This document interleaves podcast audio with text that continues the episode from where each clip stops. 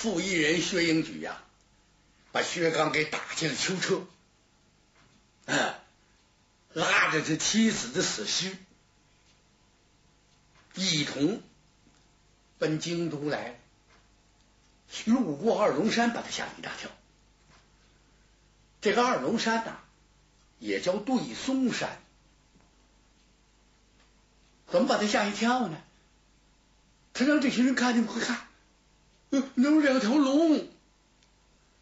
大伙顺着手指的方向这么一看呐，好多人没来过这地儿，真像两条龙，感情是两棵松树，也不知道怎么长的，就搅到一起了，龙头对着龙头。透过这个两个龙头之间呐，就好像一个大圆月光似的，这不二龙戏珠吗？薛毅没到这地方来过，当地人呐，一些上了岁数的都知道，哎，而且把这个故事说的还有鼻子有眼儿，也不是在哪百年，说两条龙犯了天条了，哎，不该下雨呀。他玩着命的行云布雨，把好多地方都给吓涝了。玉皇震怒，就把他们给打下凡间来了实际呢，这都是传说。不过这两棵松树长得确实有点特殊，而且有不少人借着这个松树这个特殊形状，在这儿呢。谣言惑众，这个神了那个仙了，有不少的这些个黎民百姓啊，还真信这个。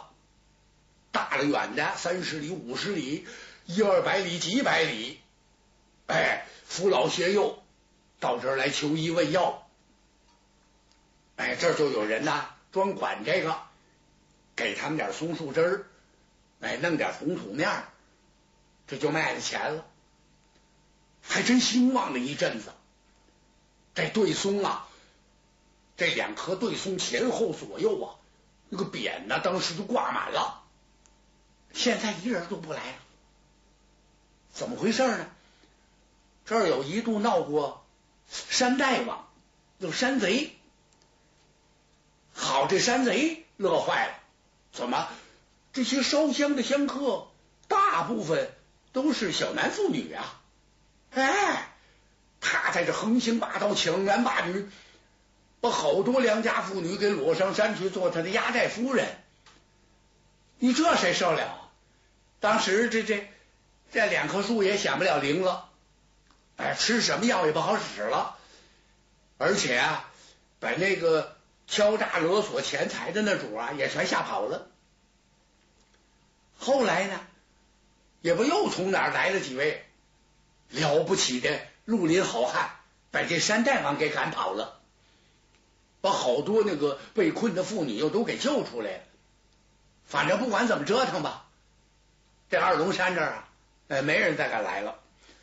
那扁呢，也就是风吹雨淋的，有在这过路的烧走了的，也就完了。不过这两棵松树呢，还是那么威严啊。把薛毅给吓了一跳，哎呀，哎，过来过来，叫过两个军校来。呃，这个地方这个太平不太平？啊，这俩军校冲他呲牙一乐，哎，将军，太平不太平？呃，您怕什么呀？您别忘了，您是登州的总兵啊，您盔甲在身。凭您手里这条枪，按照您的武艺，别说没有什么山贼盗寇，如果要有，那他不是自来送死吗？嗯，言之有理。哼，这么说，你们还很相信我？那当然，不相信我们能跟着您吗？啊，好了好了，现在什么时候了？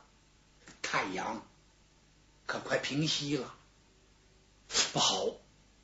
薛一想赶快，怎么？呃，找店住下住下，早住，晚走。哎，这样啊，路途上能多少安全一些。呃，前面什么所在呀？姚家集大殿，那最大的殿房。好，军兵答应一声，就奔着姚家集来了。这个村落呀，本来不大，但是呢，由于过往有些客商，逐渐的这个村落就兴旺起来。把着村口东头路北有一家客栈，呵，四个醒目大字是姚家老店。再就是什么世宦邢台了，安于客商了，哎，也就是写点子这个呗。看这个店呢，确实有点气魄。禀明总兵，这儿有一座店，怎么办？就住这儿啊！把所有住店的，不管是这个常客还是新来的，一律呃赶走。是，中军官答应一声，就奔这老店门口来。这老店门前呢。有四棵龙爪槐树，在这龙爪槐树的前边，这放着一把大椅，旁边有个小茶桌，椅子上这坐着一老头，把这中军吓一跳，怎么回事？看这老者呀，年纪可不小了，大概有六七十岁了。老头呢，生的上中等身材，身体是不胖不瘦。哎，须发已经白了，他闭目在那儿养神呢，身上穿着一件半旧的杏黄短衫，腰束丝绦，红中衣，高腰的白袜子，脚下一双红珠履，那底子能有二寸来厚，嗯，旁边。站着一个小童儿，可能是伺候这老头的。这中军不知道，这老者呀，感情就是这儿的店主东。哎，我说这位老汉，这店是你开着吗？他一问，老头把眼睛睁开。一拧海下的胡须，嗯，就这一眼呐，把这中军给吓哆嗦。呵，怎么？他这老头这眼神怎么这么足啊？耳目炯炯放光。他走到近前才看清楚，只见老人手里头揉着俩铁球，这俩铁球那么大个。好家伙！虽然哗楞楞直响，这铁球有胆，但又一样，这球跟球不碰，哎，不能互相摩擦。只见这两个球啊，就在老头这五个手指肚上来回跑，滴溜溜乱转。好家伙！这中军心想，这老头有脸皮子，嗯。军爷，你要住店吗？不错，多少人呢？好几百呢。您得把这整个店房给我们腾出来。哎呀，那可不行，因为什么？我这儿已经住了些客人，不管他是谁，一律清除。哎，清除哎，走走。你不知道，现有登州的总兵。薛毅、薛英举将军是亲自押解钦犯，就是皇帝的要犯，要进京面君呐，知道不知道？好嘛，这差事比钦差那资格小不了多少。别说你这店房，就包你这村你也得给腾出来。老头冲他摆了摆手，我不管他什么差，也不管什么将军，得有个先来后到。我这个店房啊，没地方，如果你们觉得不方便，到他人的店房去吧。说着，老头往那大椅子上一靠，眼睛一闭，又养神了。一呵，这中军心想：好的派头啊！干什么呢你？土皇上，土皇在你们这三分地儿行啊？你在我的总兵跟前，你不打听打听，我家总兵什么人？把通城武学刚都给抓起来了啊！我们的夫人一头碰死，把少爷摔死了，我家总兵眉头都不皱，了得起吗？哎，他也不知道这些事儿，甭跟他叨咕这个了。我，你起来，这中军不知道好歹，他想一把手啊，把这位老店主给拽起来，给他个下马威。这老头看着是闭着双睛在那养神呢，谁知道感情他了人家是为何二目？这手一下子就抓来了，哎。老头把这手轻轻这么一抬，就扒拉他一下。抓我干嘛呀？这不很正常吗？可了不得了！怎么，这中军受不了？哎呀，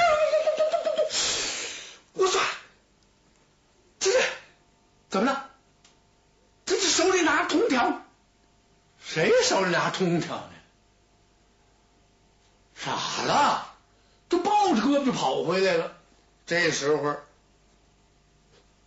薛明举已经下了马了，怎么回事？怎么这么麻烦呢？哎呀，回禀大人，了不得了，这是有这么这么回事？啊，薛毅这个家伙，上官气色呀，这家伙整个是条变色龙，那来的才快啊！哦，他是这店主吗？可能是，大人看。肿了，快快快！呃，把这想想主意，包上点呃，弄个什么把吊起来？哎哎，吊上！对对，我去看，我去看。这中军等着总兵，你给我出气！只见薛毅腾腾几步就过来，他老远就飙上这老头了，到老头跟前深施一礼。哎呀，哈哈，老人家您好啊！实不相瞒，我乃是登州的总兵，我叫薛毅，现在是到京师去。这是奉王命啊！啊，押解差犯，为什么我要让您把店腾出来？为了您的方便，也为了我们的方便，我们一定啊多给您垫钱，多给小费，那都没关系。你瞧，他这一客气啊，老头倒没词儿了。哦，哎呀，我这个店房太小了。恐怕屈尊了将军你哎，不管怎么说呀，有一容身之处，那那比露天地儿强得多呀。我们也没带帐篷，如果带着帐篷呢，我们就立起帐篷，就不给您添这麻烦了。我们想明日一早吃过早饭之后是立刻登城。我们现在恨不得一天赶出三天的路来啊！老人家，您给个方便吧。好了好了，老头告诉身边那小孩去。把这个房子院子都给腾出来，那也住不下。有些怎么办呢？有些外边外边再忍着吧，凑合着得了。先得把囚车弄到后边去。哎，看囚车的人呐，六十人一波，一波就六十，连推车带护车全算上，刀枪剑戟不离手。一天分好几波，就来回这么倒腾，要不然怎么带好几百人呢？腾出一小院来，让薛毅在这块休息。哎，进来之后擦脸漱口、喝茶吃饭，哎，就忙活这套呗。早点歇着。他有心事，他不跟这些人说，谁不知道总兵这是干嘛。你看，咱这总兵派头大着的呢，怎么最近变成这样了呢？嘿，那你就甭问了，咱们这不要升官了吗？哦。嘀咕了几句，不敢再多说了。薛毅告诉他们，今天晚上要严加防守，啊，可以派自己的亲信看着这囚车，你你可不能答应。晚上天到二更了。忽然间呐，放囚车的这屋子，后窗户开了，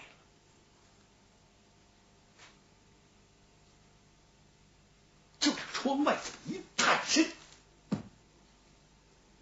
嗖，进来一人，一大伙人由窗户后跳进来，往地上这么一落，就像扔下一团棉花似的。一点动静没有，这人几步就到了囚车旁。这时候，囚车前边四人背靠背，一路牢乏呀，全睡了。这几个人心里也想，想是干嘛看这么严？这囚车还能长翅膀啊？是走着好好待着好好，滋溜一下就能入地呀？岂有此理吗？这不是怎么这么看着还不行？这是怎么着行啊？还得连眼都不眨，就天天瞅着囚车，这就保险了。这几个生了一肚子气，蔫不唧的，喝了点酒，睡了。薛刚没睡，屋里灯光昏昏暗暗。薛刚一天水米没打牙，什么东西都没吃。心火太盛，他也吃不下去。不是不给他饭吃，哎，还给他送酒呢，怕把他委屈着。玄毅想好了，你得精精神神的，我把你送到则天皇帝的跟前，让陛下看看。你看没有？这就那薛刚，看完之后怎么处置，那就看您的了。